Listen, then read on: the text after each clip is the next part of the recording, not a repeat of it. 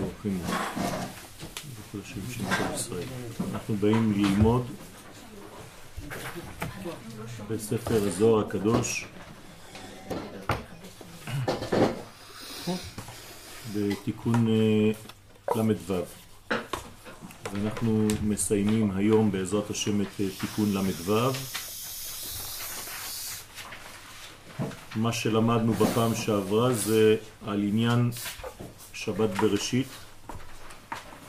שהוא בעצם סוד המלכות, הספירה הראשונה ממטה למעלה, ויש בתוך היסוד של המלכות נקודה.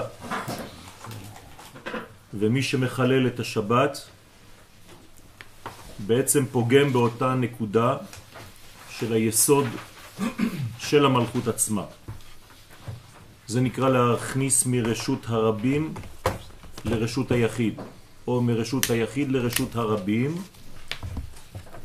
זאת אומרת, לא לכבד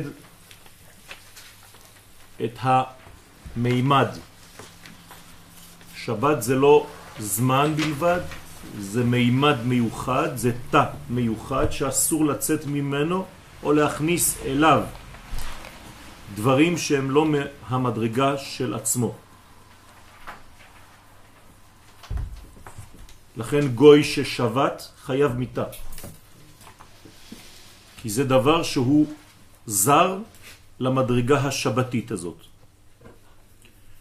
הזוהר מכנה את הדבר הזה כנוכריה שנכנסת, שמכניסים נוכריה לרשותו של עם ישראל, זה נקרא חילול שבת, כלומר חילול הנקבה הזאת. ולכן צריך אה, בראשית ירא שבת, אותיות יראה. את שבתותיי תשמורו ומקדשי תיראו. כלומר, על ידי שמירת השבת אנחנו נמנעים מכניסה של אחיזה ביסוד של המלכות. ומי ששומר שבת יש לו קטר על הראש, כמו שנאמר במסכת ברכות דף י"ז עמוד א', צדיקים יושבים ועטרותיהם בראשיהם ונהנים מזיו השכינה. הוא ממשיך לפרש את עניין הנקודה, למה המלכות נעשית בסוד נקודה אחור באחור. אנחנו יודעים שהמלכות נבנית. המלכות גמישה, והיא מתחילה מנקודות והופכת לפרצופים. גם מצד האחור וגם מצד הפנים. מה זאת אומרת שהמלכות נמצאת בסוד נקודה אחור באחור? כלומר, המלכות היא נקודה. עליה נאמר, אדם וחווה דהבו דו פרצופים.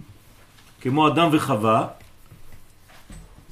שהיו בעצם סוד זון, זכר ונקבה, בעולמות העליונים, זה אירנפין ומלכות, ולכן הם נבראו בעצם דו פרצופים, אחור באחור, דבוקים בגב, כמו שני המאורות הגדולים שנבראו בתחילה. לאחר מכן המאור הגדול נשארה השמש, והמאור הקטן הפך להיות בעצם הירח. אז המדרגה הזאת, עליה נאמר, סיהרה. סיהרה זה המלכות, זה לבנה בארמית, ירח, סיהרה. כלומר, כשאנחנו מדברים על המלכות, מבחינה אסטרולוגית, אנחנו מדברים על הירח. ואנחנו מתפללים תמיד שסיהרה, שהירח תהיה באשלמותה, שהירח יהיה מלא, כלומר שיקראו לירח לבנה. מתי הירח הוא לבנה? ירח פירושו חלקים, לבנה פירושה שלמות. מתי זה קורה? כשיש גילוי של מוחין. כשיש גילוי של מוחין במידות, אז המוחין זה שתי אותיות ראשונות של שם השם י' וה'.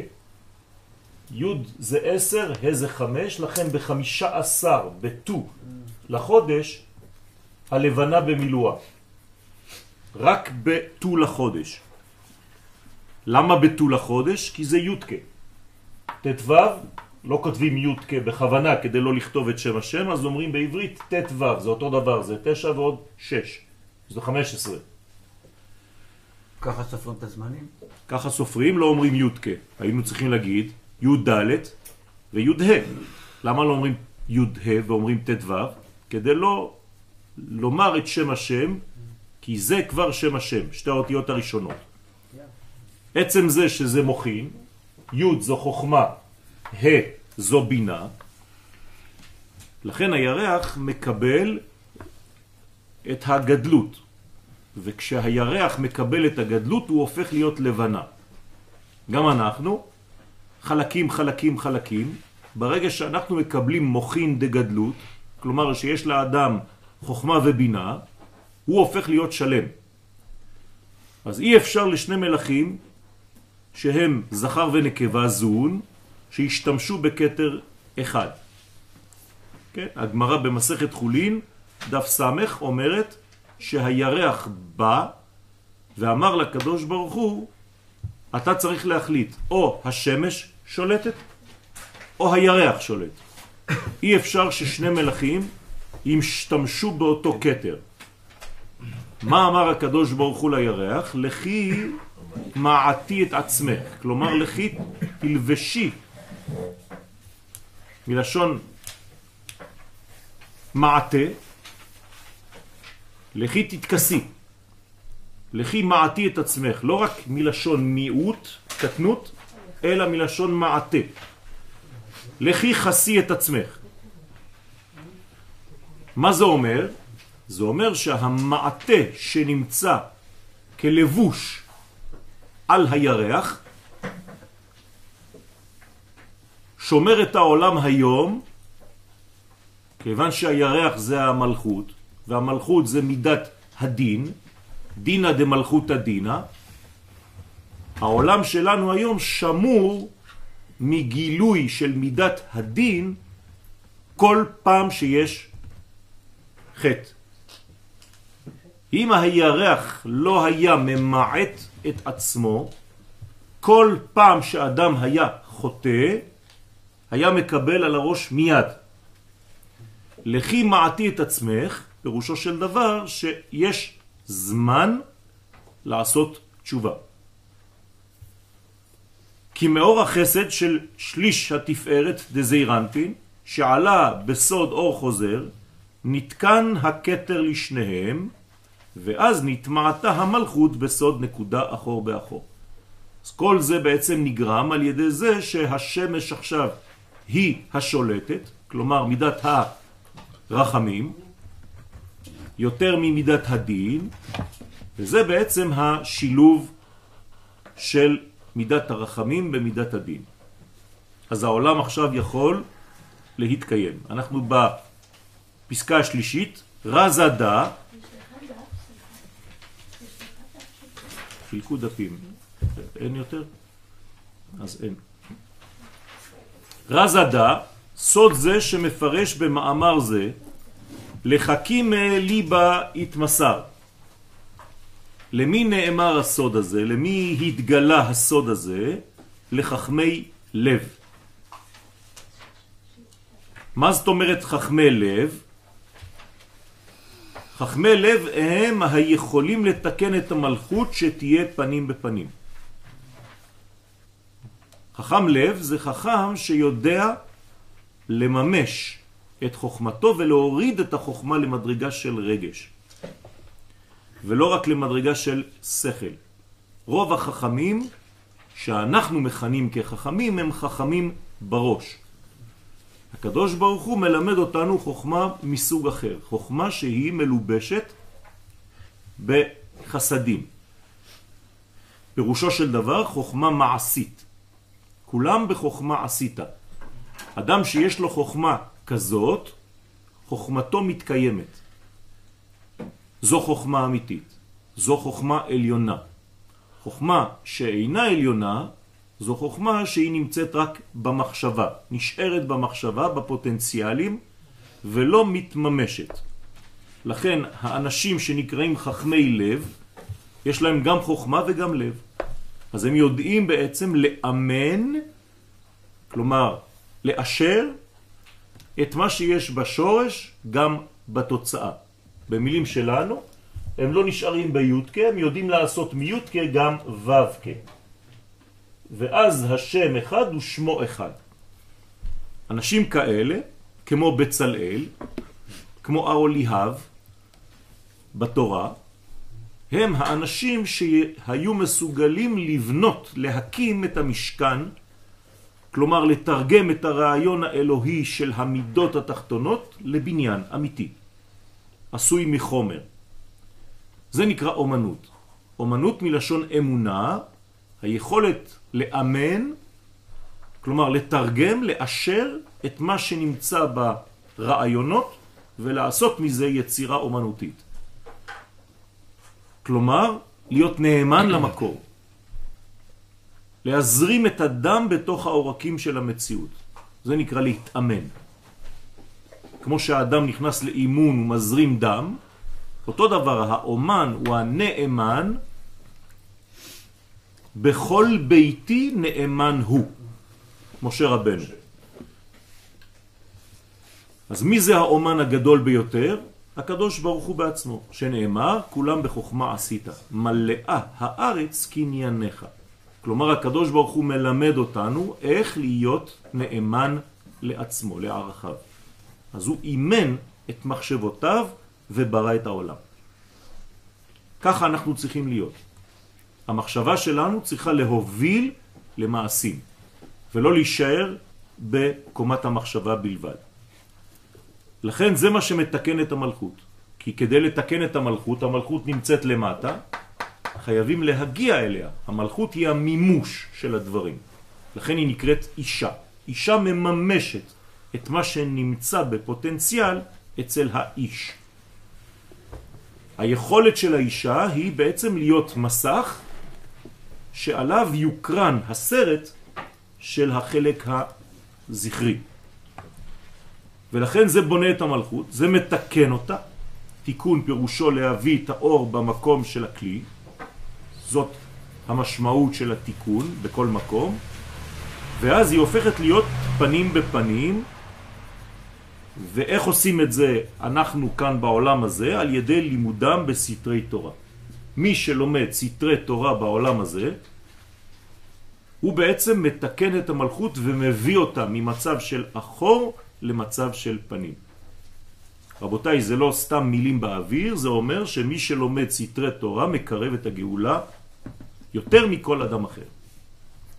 וזה מה שאנחנו משתדלים בצניעות, בענבה, בסייעתא דשמיא, ללמוד בלימודים שלנו, כדי להחיש את הגילוי האלוהי בעולם הזה, קרי לתקן את המלכות. זה נקרא לימוד בסתרי תורה. למה דווקא סתרי תורה? כי סתרי תורה מתייחסים לרובד הפנימי ביותר כדי לגלות אותו בחוץ ביותר. הפנימי שמתגלה לחוץ בעברית אמונה. אמונה, שתי נקודות, פנים המתגלה לחוץ. זה התרגום של המילה אמונה. והיינו, כי דו אי הוא ה' בתראה. ד' ו' של מה שהקדוש ברוך הוא ברא את אדם וחווה דו פרצופים, מאיפה יצא הדו הזה, שאנחנו בעברית קוראים לו דו, כן, שאחרי זה תורגם לשפות זרות, דו, דואה, דוס, כן? כל הסיפור הזה הוא בא מדו. מאיפה יצאה הדו הזאת? מהיוד. היוד הראשונה שהיא בעצם הגרעין של כל דבר בעולמנו, כמו טיפת זרע, כשאני כותב אותה זה ו' וד', י', ולכן הוו והדלת הם הדו. והדו הזה הופך להיות בעצם הוו, נכנסת לתוך הדלת ובונה לי את האות ה'. וזו בעצם הנקבה. כלומר הנקבה היא במספר 10, כי זה ד' 6 וו', סליחה, ד' 4 וו' 6. 6 ועוד 4, 10. כלומר, מה שהיה לי בהתחלה ביוד, 10, מתגלה בפיתוח של היוד גם כן 10, 6 ועוד 4. ולכן זה נותן לי בעצם גמטריה 5 לכאורה, כי ה' זה 5, אבל בפנים זה 10. ולכן היא ספירה עשירית. ולכן כשאני כותב י' כ' ו' כ', זו הספירה האחרונה, הה האחרונה הזאת, היא בעצם הספירה העשירית לכל הקומה.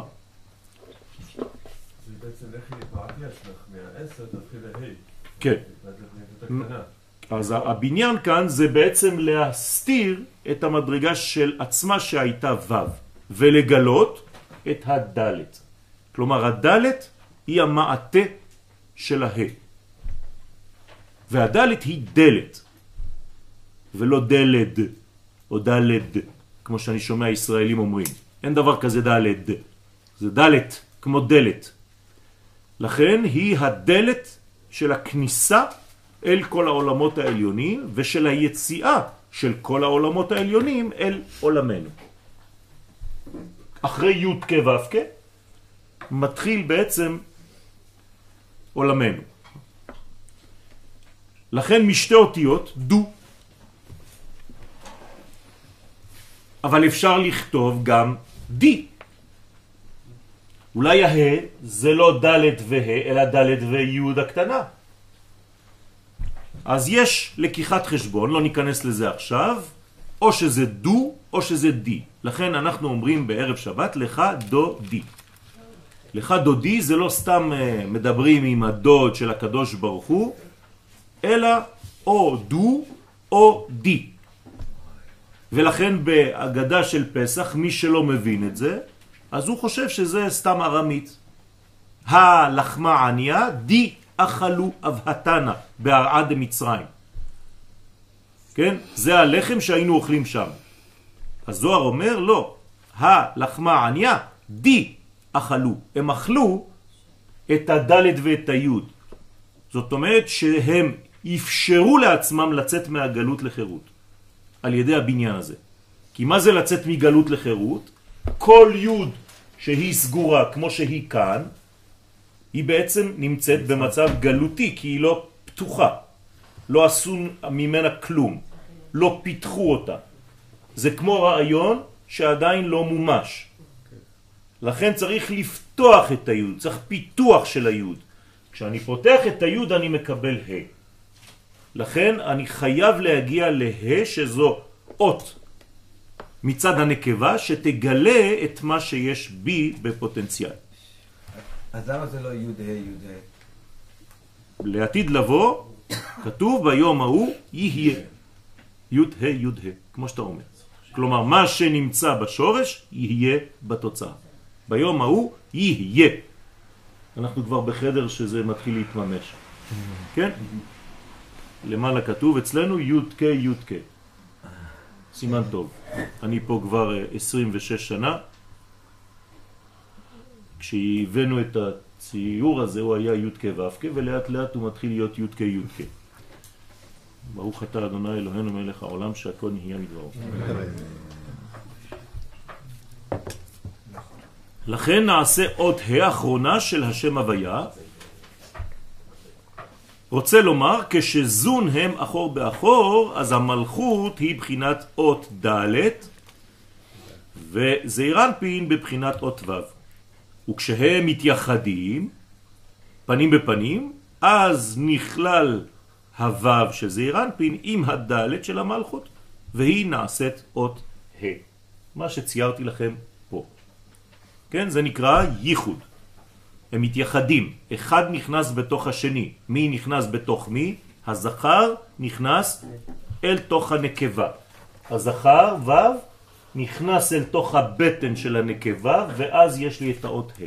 כלומר האות ה' זה לא סתם נקבה, אלא זה זכר בתוך נקבה. זה כמו בטן, ד' וזרע בפנים. הריון. לא בכדי מתחילה המילה הריון באות ה'. דתרווה יהיות, כי כשזון הם מתייחדים, אז נשלם זעיר אנפין לעשר ספירות. ובא התעבידו חד, ועל ידי המלכות נעשו תשע ספירות של זעיר אנפין לעשר, ואז הם פרצוף אחד שלם. כלומר, עשר ספירות,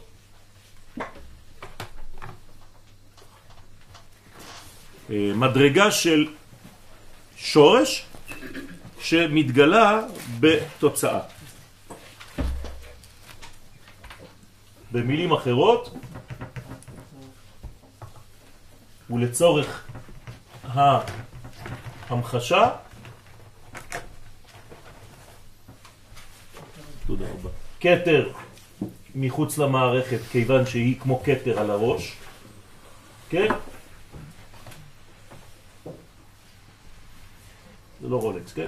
חוכמה, בינה, חסד, גבורה, תפארת, נצח, הוד, יסוד, מלכות. באותיות י', ה', ו', שש ספירות, ה', אחרונה, י' כ', ו' כ'. אז מה שהיה בהתחלה הראשונה, כי החוכמה היא ראשונה, הופכת להיות בעצם העשירית. אז איך קוראים למלכות? חוכמה תחתונה. חוכמה תתאה. אוקיי? וזה בעצם פרצוף שלם. פרצוף שלם פירושו של דבר שאין כניסה לחיצונים. במילים שלנו, אם אתה רוצה להיות שמור מחדירה של דברים זרים לחיים שלך, אתה חייב להיות שלם. אם אתה לא שלם, בכל מקום שחסר, כן, זה סקווט. נכנסים כל מיני כוחות זרים, חז ושלום. אז אסור להשאיר חללים ריקים בעולמנו, כי כל דבר ריק מתמלא במשהו, או בטוב, או חז ושלום הפוך. ואמר עוד, והי נקודה היא סתימה וחתומה. בשיט יומין דחול, אותה נקודה זו, שהיא היסוד של המלכות, יסוד דמלכות, היא סתומה וחתומה. מתי? בששת ימי החול. כלומר, אין גילוי ממשי בשישה ימים, אלא בשבת. השבת היא הגילוי. אבל, אבל השבוע זה המימוש. השבוע שייך לשבת. מה שאני... הוא מתפתח, אבל הוא לא יכול לגלות את הכל, כיוון שהוא חלק. כל יום מגלה רק זרוע אחת. החסד היא לא פרצוף, הגבורה היא לא פרצוף, התפארת כן, למה? כי היא כולה. אבל צריך לבנות אותה כולה. אם לא, זה רק נקודה. תפארת. יום שלישי בשבוע. בסדר, כתוב פעמיים כי טוב על יום שלישי. לא סתם. רביעי נקודה, זה לא פרצוף. חמישי נקודה, זה לא פרצוף. שישי נקודה, זה לא פרצוף. מלכות זה פרצוף. זאת אומרת שכדי לגלות צריך שלמות. אי אפשר לגלות בחלקיקים, בחלקים. לכן ימות החול, עם כל הכבוד, אם אתה לא רואה אותם כמכלול, אתה אף פעם לא תגלה את השורש היסודי הפנימי. ימות החול שייכים חצי שבוע לשבת הקודם, חצי שבוע לשבת הבא. אפשר לומר ככה, כל השבוע אבל לשניהם. זה לא, אתה כאן מפריד בין שתי שבתות בעצם. לא, האמת, אין דבר כזה. זה אחד ששייך. לחוכמה, אחד שייך לחוכמה, אחד שייך למלכות וכולי. לא, לא, כי. השבת היא שבת. זה שאתה קורא לה שבת לפני או שבת אחרי, זה רק בזווית ראייה שלך, זו אותה שבת. כלומר, היא בהתחלה ובסוף. זה כמו מעגל. אם השל- אם השלמות מונעת מכניסה של חיצונים, מה אני צריך, באיזה מצב אני צריך להיות כל השבוע? כל השבת, השבוע? אתה צריך להתחבר לשבת. היום יום שישי בשבת. היום יום ראשון בשבת. אתה צריך לראות שלמות. ואם אתה רואה חלקיקים, רק חלקים, אתה לא שלם במה שאתה עושה. אה, אני רוצה לרדת לרזולוציה עוד יותר אה, פרטנית.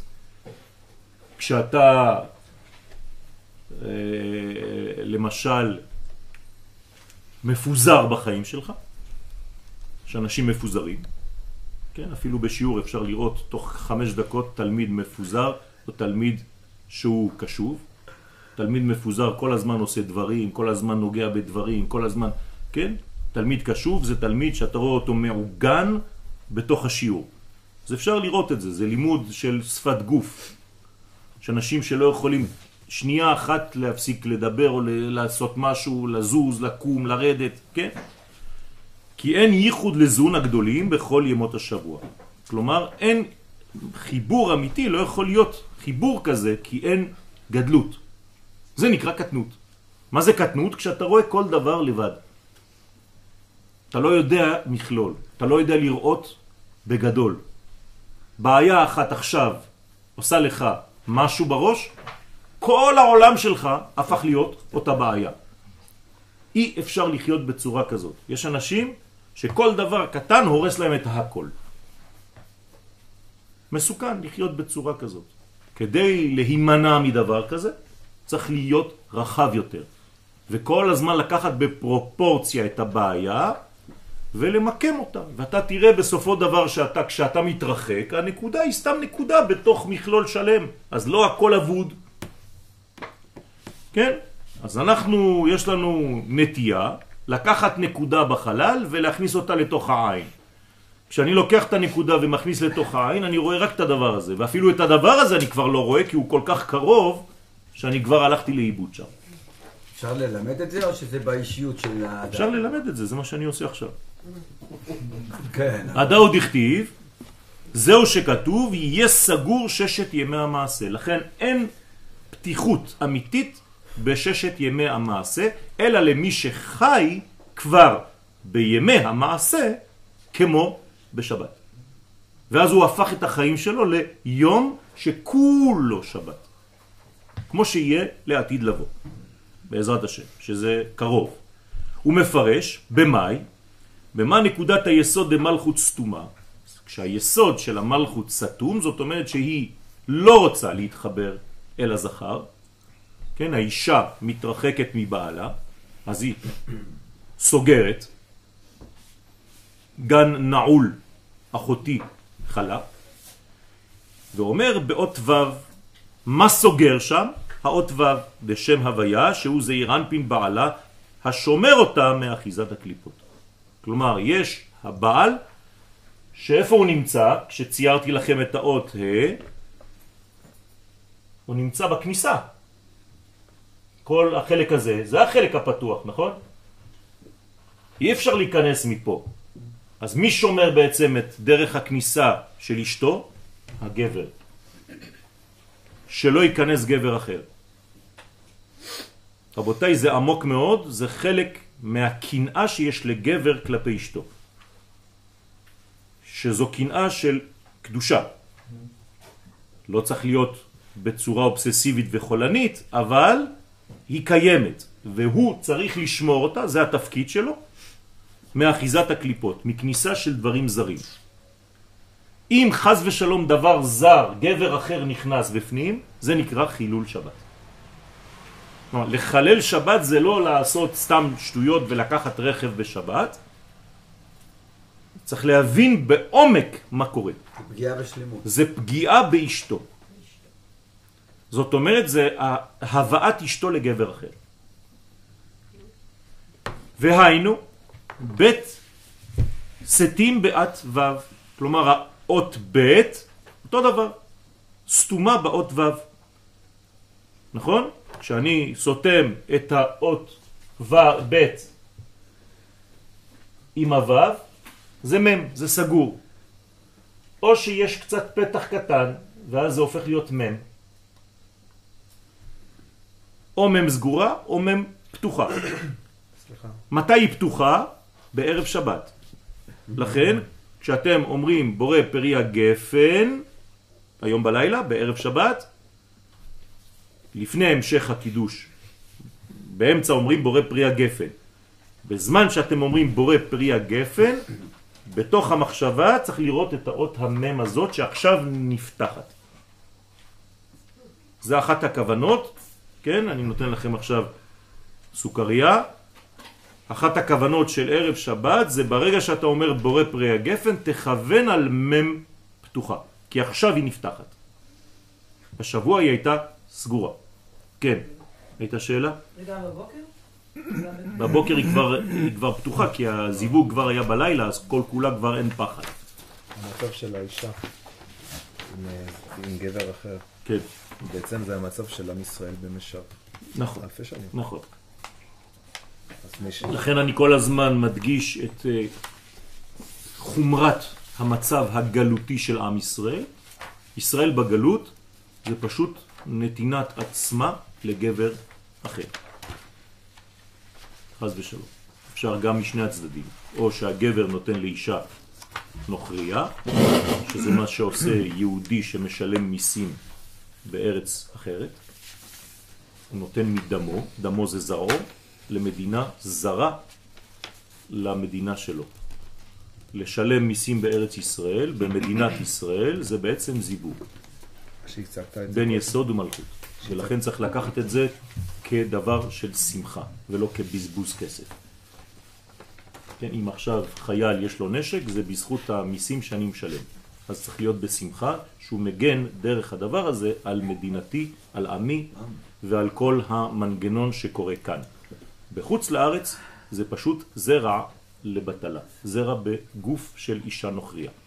כשהצגת את זה קודם, וכאילו נתת גם אחריות על הגבר.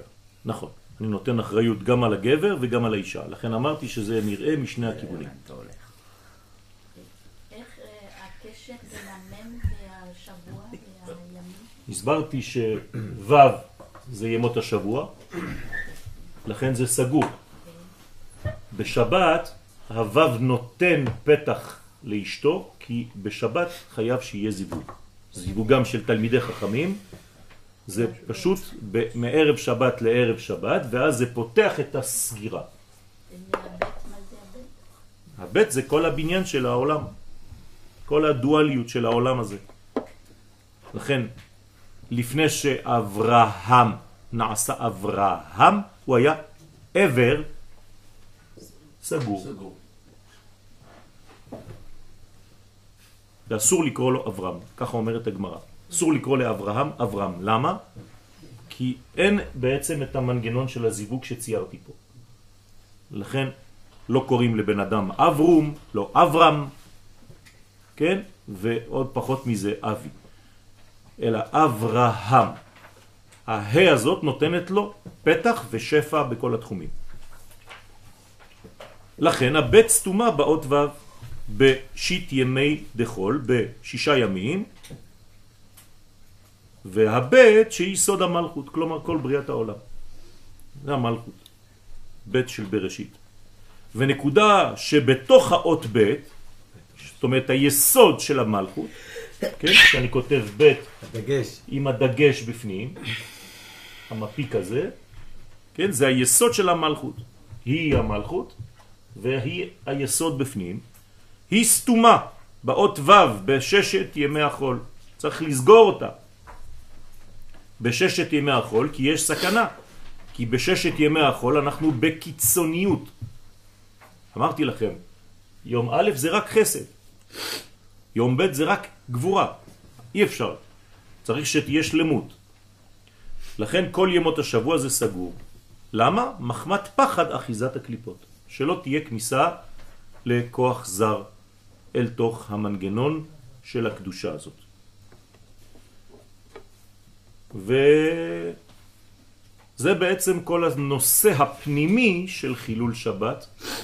זה חז ושלום לחלל את הגוף של האישה, לא רק בזוג, אלא האישה ככנסת ישראל. שהיא חז ושלום אסור לה להיפתח לגבר אחר, אז. לא יהיה אלוהים אחרים על פניי. לא יהיה לך אלוהים אחרים על פניי, תרגום למציאות למטה, לא יהיה לך גבר אחר חוץ ממני. זה מה שאומר הגבר לאישה, הרי את מקודשת לי. מכל הנשים בעולם, את שלי ואני שלך.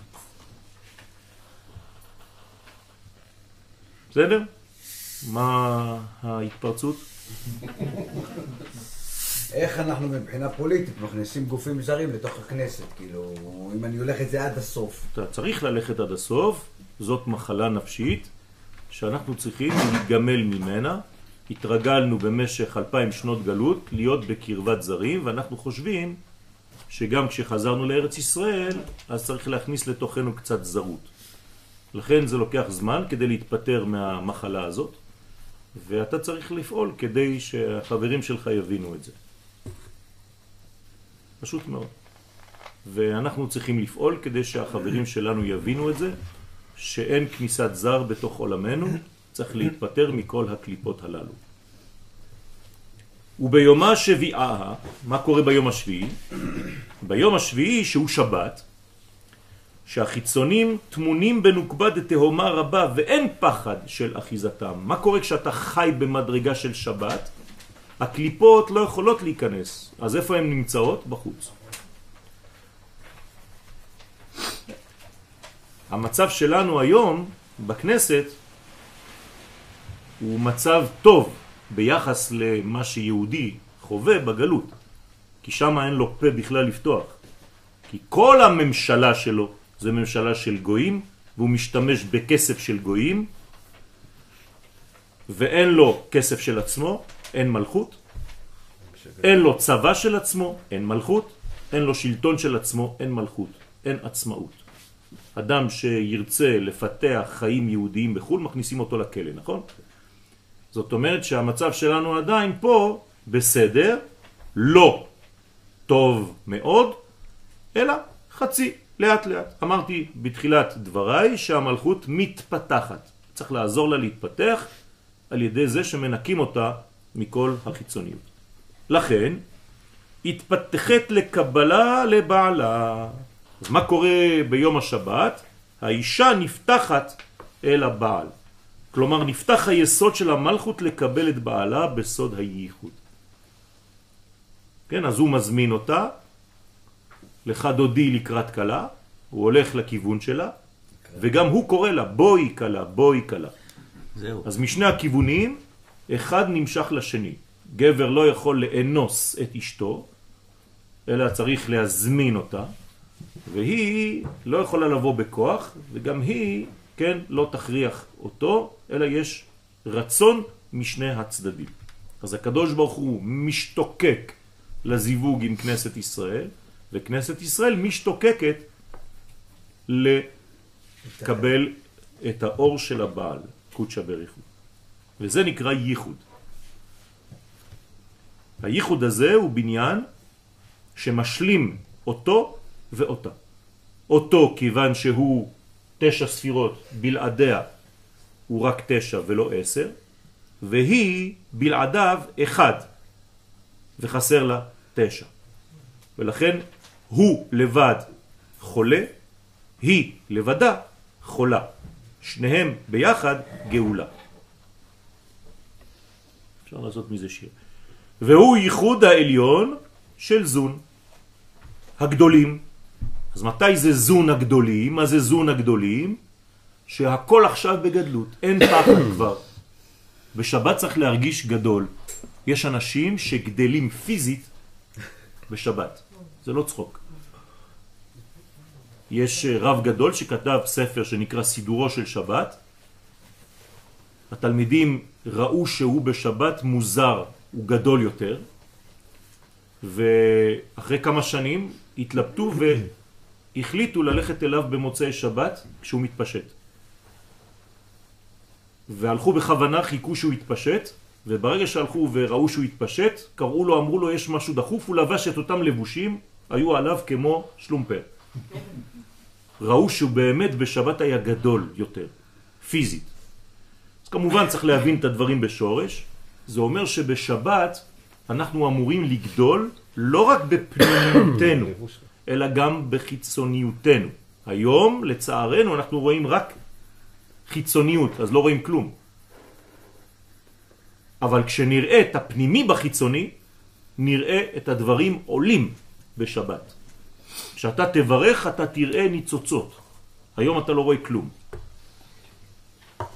ובגינדה, ובשביל זה, הייחוד הנעשה למעלה בשבת, זיווגה דתלמידי חכמים, משבת לשבת. לכן זה הייחוד האמיתי של תלמידי חכמים, מערב שבת לערב שבת, מליל שבת לליל שבת. על ידי זה, וירתי נשמתין קדישין חדתין לבניו. מי שמזדווג בערב שבת כדי להוליד תינוק, התינוק שיוולד, יש לו נשמה מעולם גבוה ביותר. הם יורשים נשמות קדושות חדשות לבנים שלהם מייחוד זון הגדולים. כלומר, התינוקות שנולדו לכם כשהייתם עם האישה בימות החול, זה לא אותם תינוקות שבאו מזיווג בליל שבת. נשמות גבוהות מאוד של זון הגדולים.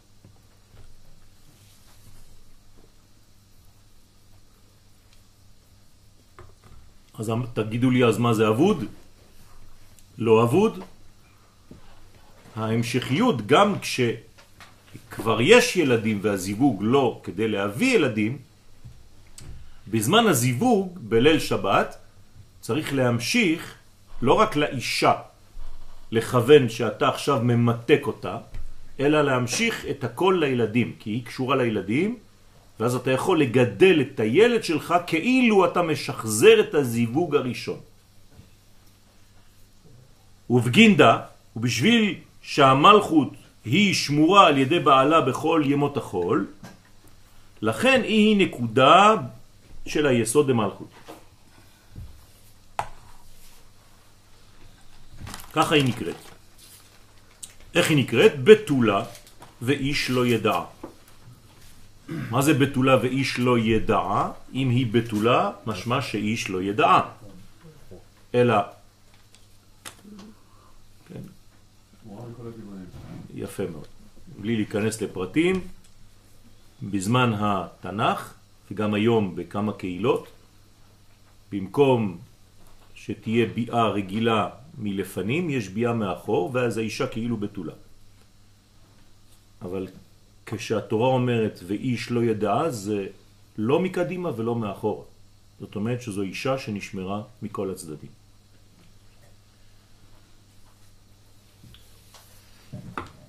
ואיש לא ידע, דהיינו איש הבליעל. אותו איש כאן זה לא סתם איש, אלא כאן זה איש שאתה יודע מראש, גם היא יודעת מראש, שאין איתו שום עתיד. למה? כי הוא לא יכול לעלות. הוא נקרא בלי יעל. אז בעברית מודרנית, כשאתה אומר איזה אדם בלי יעל, אתה חושב שזה מילה אחת, כן? איזה בלי יעל, כן? ילדי בלי יעל. אנשי בלי יעל. אבל אם תתמקדו במילה, אתם תבינו שזה בעצם איש או דמות גברית שאין לה עתיד, שאי אפשר לעלות. אין לה עלייה, אין לו עלייה. ולכן את סתם מבזבזת את הזמן שלה. והוא נקרא סמ"ם, כן, חז ושלום, שלא ייגע בה, שאסור לו לגעת בה, אסור לה לתת לו לגעת בה. כד היא היא גל נעול. אז מה היא צריכה לעשות? להיות גל נעול, מעיין חתום. כשיסודה הנקרא גל, למה היסוד שלה נקרא גל? כי משם יש גילוי, משם נכנס הגלגול. לכן החלק התחתון של האישה נקרא גל, והוא צריך להיות נעול, כלומר המעיין של האישה, אותו איבר פנימי, צריך להיות חתום, נעול, סתום. אלא עד דהתפתחת לבעלה, כלומר היא צריכה להיפתח רק למי ששייך לה באמת. מכאן אתם מבינים שאו בעל, שיש לו עלייה, או בלי יעל. הבנתם? כלומר, או שזה בלי יעל עם ההוא, שאין איתו עלייה, או בעל, שזה בעצם מי שכן יש איתו עלייה. עד שהיא נפתחת לבעלה בשבת. וזה הסוד בשבת. וחד אי היא סתימה וכשהיא סתומה, התקריאת יראה בכל שיט יומי דחול. כלומר, כשהאישה הזאת יש לה יראת השם, וזו ראשית חוכמתה של האישה, ראשית חוכמה יראת השם, אישה שהיא יראה, יראה את השם, היא תתהלל. מה זה היא תתהלל? מה זה להלל? להגדיר, אתם זוכרים? הלה זה, כשאני מדגיש את הלמד, כן? מי זה האיש הלה זה? הלל זו הגדרה.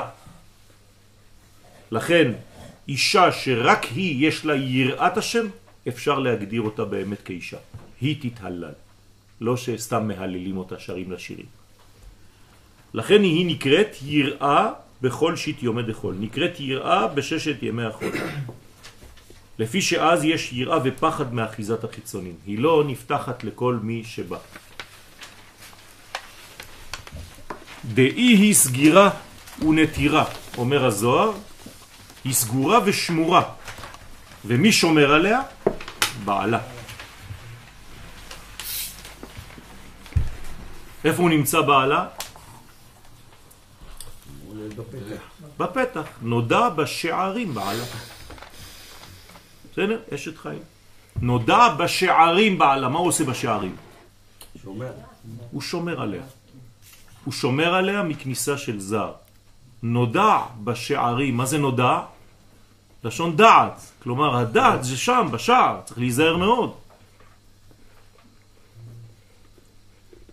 לכן היא יכולה לקום אפילו בלילה, אין לה פחד. ותקום בעוד לילה.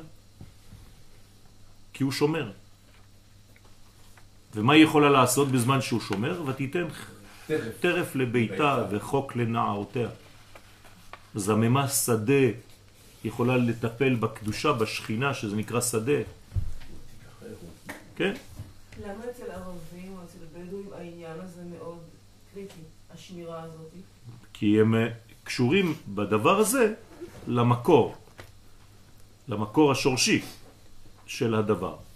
אז יש נקודות שהם ינקו בעצם מהקדושה, אבל זה לא כל כך אה, קשר כמו שחושבים מבחוץ. אבל זה אידיאל שנמצא שם, גם בענייני צניעות, לכאורה חיצוני, כן? אבל זה הרבה יותר אה, דפוק כל המערכת שם ממה שחושבים. בעשר אמירן בכוח עשרה מאמרות שנברא בהם העולם. לכן, איך הבעל שומר על אשתו? בעשרה מאמרות בהם נברא העולם. מה זה עשרה מאמרות בהם נברא העולם? איך הוא יכול לשמור אותם? מה הוא משתמש בעשרה מאמרות? ויאמר אלוהים, מה הוא קורא בפניה פסוקים? מה הוא עושה כדי לשמור עליה? אלא עשרה מאמרות זה בעצם עשרת הדיברות, כן? וזה גם מקביל לעשר המכות במצרים. למה באו על פרעה עשר מכות במצרים? ולא יותר פחות. כן? פשוט מאוד הוא רצה לקחת את שרה. שרה אימנו, כשאברהם, שבוע שעבר בפרשה שלנו, ירד מצרימה, לקחו את שרה, נכון? ראו אותה שהיא יפה, לקחו אותה. פרעה התחתן איתה. אבל כשהוא רצה לבוא עליה, הוא התחיל לקבל כל מיני מכות, לא יכול היה להתקרב אליה. מה עשה פרעה? הבין את זה, אמר לו למה שיקרת לי, זאת אשתך, אני רואה שיש לה שמירה, אי אפשר להתקרב אליה. אז הוא אמר לו, קח אותה ולך. כן. החזיר לו אותה והם הלכו. אז מה העניין שאברהם פחד להיות השומר המלכותי? לא, לא, הוא לא פחד, במלכות, הוא, הוא כאילו, לא פחד, הוא להפך, היה צריך הוא. לשנות את זה לאחותי. להפך, הוא לא שינה, הוא עלה למדרגה הכי גבוהה שיש בזיווג בין איש לאשתו. זה נקרא אחותי, מלשון אחווה. זה נמצא בעתיק. כלומר, כשיורדים למדרגה של קליפה, צריך לעלות לקומה הכי עליונה שנקראת אחות. אבל בפעם השנית זה לא עבד. מה? בפעם השנית זה לא עבד. השנייה. מול, השנייה. כן. מול נמרוד זה לא עבד. נמרוד. נמ- נמרוד. עם מי אתה מדבר? עם כשהוא שרה? ירד, כן. שמה? שהוא ירד לבאר שכאילו, כש... כש... עם. פרעה, עם אבימלך. אה, זה לא עבד. כן. וזה אותו דבר, זה בדיוק אחותי והכל. אז איך זה מסתדר עם פרעה ואיך זה לא מסתדר שם? כי, כי כי יש הבדל גדול בין אבימלך, שרה לא היה שמורה, להפך. כן. עד כדי כך שכאילו... קרה לה מה שקרה לה. מה קרה לה? פי המדרש כאילו... מה? תסביר לנו, הם אנחנו כן- לא. הם כן הלכו איתה, כאילו אבימלך כן הלך איתה. ומה קרה? מהמצורע. אני יודע שבטח לשרה זה לא היה קל. אז צריך להבין אה, את כל העניינים האלה, אתה צודק שמבחינה של, אה, קודם כל בפשט זה לא מופיע, צריך להבין מה המדרש רוצה לומר. המדרש רוצה לומר שכשאתה נכנס למצב של גלות, כנסת ישראל נמצאת בסכנה. שלא יספרו לך סיפורים שיש קהילה ששומרת על החסידים שלה. זה מה שזה אומר. בסדר? יש 80% של כניסה של חיצונים, ולכן יש 80% של התבוללות. אז כל מה שתשמור זה 0 נקודה לא יודע כמה אחוז מכל הקהילה האמיתית של עם ישראל. לכן זה סכנה גדולה. הרב זה מסתדר גם עם זה ש... ולכן שהיסוד של כל הגלות זה היציאה של אברהם, של יצחק ויעקב לגלות.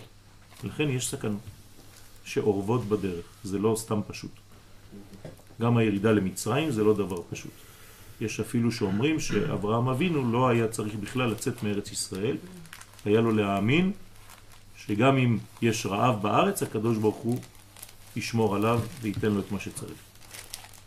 כלומר, הם גם הולכים נגד ההלכה שאומרת שבשביל רעב או פרנסה אפשר לצאת לחוץ לארץ. כלומר, עוד יותר החמרה. אז אתה צודק בהחלט. יש סכנה בזה ששרה נלקחת. כמו שאסתר בזמנה נלקחה. אפילו במצב אחותי. נכון. כלומר, זה מצב אה, שהאדם חושב שהוא שמור, וחז ושלום אה, יש פגם גדול. נגיד שאין אחותי בחוץ, יש אחותי פנימי, אבל אין נכון, אחותי חיצוני. נכון. אין, אין, אין מדרגה כזאת של, של, של, אה, של חיבור. מה זה אחות? זה לא- לאחות. אי אפשר לאחות קרעים. אבל אתה חייב לעשות את זה. פה ופה גם. זה לא יכול לאחד רק במקרה אחד ולא במקרה השני. כאילו, כי אם בפרעה אתה אומר דבר כזה ושם אתה אומר דבר כזה ויש תוצאות שונות. אתה לא יכול להגיד כאילו זה ככה פה וזה לא ככה שם. הרב, בפרעה זה היה בחו"ל ובאבימלך זה היה בארץ. כן. אז יש אה, שוני. עם האמא אתה מצליח אבל בבת לא. לא מסתדר. יש זהירות, צריך להיזהר פי שניים. קשה כל הזמן. מאוד. ולכן אני, אני כל הזמן חוזר ואומר לכם שהדבר החולני ביותר בעם ישראל זה המצב הגלותי. אז uh, הגבר צריך לשמור בעשרה מאמרות בהם נברא העולם. זאת אומרת, לבנות בעצם קומה שלמה של עשר ספירות, של uh, מלכות. ובתוך העשר ספירות של עשרה מאמרות, אם תספור שם כמה פעמים מופיע שם אלוהים, 32 פעמים. כן? הנה. ולמד בית אלוהים, ובכוח למד בית פעמים שם אלוהים שנזכרים בתורה בששת ימי בראשית, עד הפסוק ויחולו השמיים והארץ. אז עשר ספירות ועוד 32 פעמים אלוהים, ביחד זה עולה 42 מ"ב, עטוון דגבורה, שזה בעצם כל השמירה של המלכות. מ"ב, 42. 4 ועוד 2, 6. אנחנו עדיין בשש ששומרת על הכניסה אל תוך המלכות. אז שם מ"ב בקבלה זה שם קדוש. אתם מכירים אותו באנה בכוח. צריך לומר את אנה בכוח הרבה פעמים ביום. אה, אחד מהייחודים שאפשר לכוון בענה בכוח זה לומר אותו לפי הניקוד של כל ספירה וספירה. זאת אומרת שבשורה הראשונה של אנה בכוח, אז האנה בכוח, גדולה, כן? אתה מכוון בסגול, סגולים של חסד. אנה בכוח, גדולת ימינך תתיר צרורה. קבל, רינת, עמך וכו', בגבורה. וכו' וכו' וכו'. עד שאתה מגיע לברוך שם כבוד מלכותו בלי שום ניקוד, ואז בנית זה ייחוד, כן? זה אחד מהייחודים של חכמי הקבלה. כלומר, לראות את הדברים בצורה כזאת, לעשות את זה לפחות פעם בשבוע, את הייחוד הזה, וזה שמירה גדולה מכל מיני קליפות. אז לכן הוא שומר עליה דרך השם הזה מ"ב, כן? כמה שורות יש בשם הזה? שש. זה הוו שלו. לכן אומרים את זה בערב לפני לפני לך דודי בבית הכנסת. בסדר? למה אומרים את זה לפני לך דודי? כי הוא צריך לשמור אותה בשביל הייחוד, עד הייחוד.